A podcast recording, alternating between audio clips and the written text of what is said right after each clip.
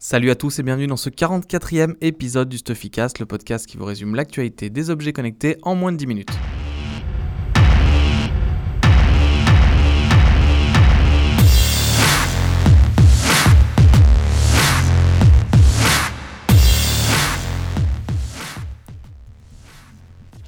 L'actualité cette semaine a été marquée par l'annonce de deux nouveaux produits chez WeThings. On s'y attendait pas forcément. Euh, c'est les deux premiers produits qui sont sortis après le rachat par Nokia, qui a été validé officiellement la semaine dernière. Et ce sont donc deux nouvelles balances connectées. Donc WeThings améliore euh, bah, les objets qui ont fait son succès. Euh, et donc on présentait la WeThings Body et la WeThings Body Cardio. Alors le modèle qui est le plus intéressant, c'est la Body Cardio. Donc c'est vraiment haut de gamme. le prix est de 179 euros, ce qui est quand même assez conséquent. Mais elle permet de mesurer bah, toutes les données importantes concernant le poids. Donc il y a le poids bien sûr, la masse grasse, la masse musculaire, le pourcentage d'eau dans le corps et la masse osseuse. Elle va plus loin, elle mesure également le rythme cardiaque comme la Smart Body Analyzer qui était son modèle euh, haut de gamme précédent, euh, et elle amène une nouvelle mesure qui est quasiment médicale, qui est la vitesse d'onde de pouls.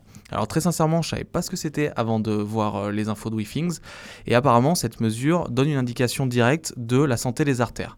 En gros, plus l'onde de pouls est rapide, plus les artères sont rigides et il y a des risques en fait de maladies cardiovasculaires. Alors ce nouveau produit s'inscrit vraiment dans la stratégie de WeThings euh, que nous avait présenté Cédric Hutchings, le boss, lors du CES, qui était de faire de WeThings, de l'application HealthMate, le carnet de santé connecté de ses utilisateurs.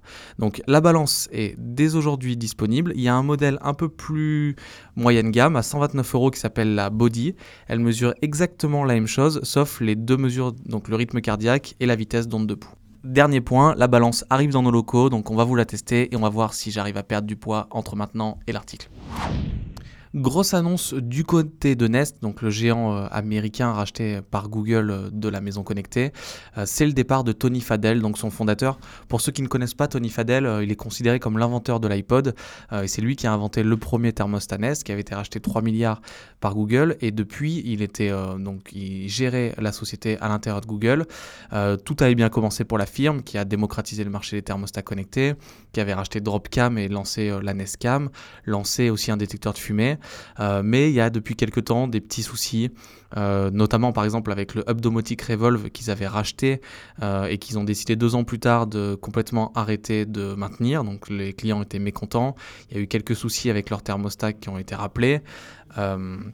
Le fondateur de Dropcam, lui, était parti de la société euh, et Tony Fadell, selon certaines sources internes, euh, aurait un management euh, assez critiqué par les employés, des sorties de produits repoussées malgré des dates de projets assez courtes, des techniques de management qui sont dites comme tyranniques, donc ce sont que des bruits intérieurs, hein.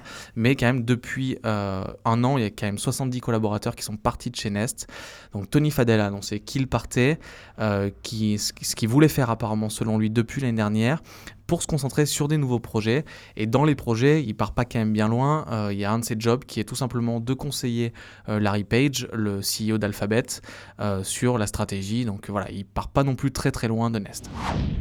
Alors je ne sais pas si vous vous rappelez, au CES, c'est pas un objet, hein, c'est un moyen de transport qui nous avait vraiment marqué. Euh, c'était le drone de place de Yihang, donc la société chinoise.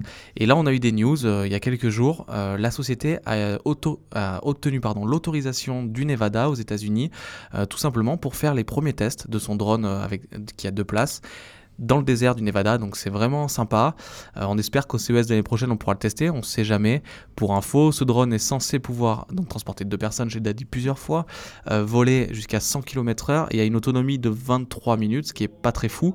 Euh, mais bon, il est complètement autonome et on va enfin pouvoir voir des vraies vidéos en dehors de toutes les démonstrations qu'on a eues en 3D.